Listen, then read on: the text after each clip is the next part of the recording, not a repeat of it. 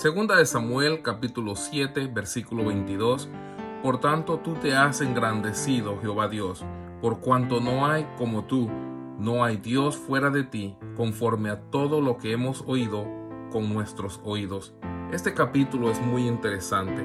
Aquí el rey David ve la necesidad de construir una casa para Jehová Dios.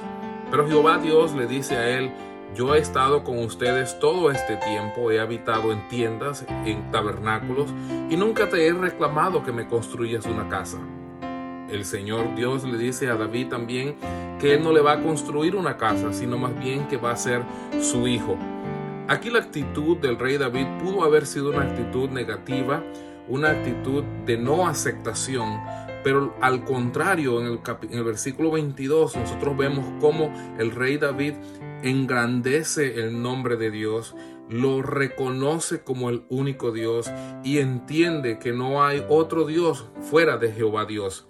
Esta es una actitud muy importante que nos enseña a nosotros que a veces Dios dice no y cuando esto sucede, esta es o debiera ser la actitud que como hijos de Él debiéramos nosotros también tomar. Por algo la palabra de Dios dice que David tenía un corazón conforme a su corazón. Y luego Dios le dice a David, no solamente tú no lo vas a construir, pero voy a hacer algo contigo, voy a afirmar tu reino para siempre y voy a afirmar el reino de tu hijo y voy a tener misericordia de él y voy a estar con él todos los días. Este capítulo también se conoce como el pacto de Dios con David. Ojalá que usted y yo deseamos hacer un pacto de esta manera donde nosotros reconocemos a Él como el grande, como el único y que no hay otro fuera de Él. Dios les bendiga.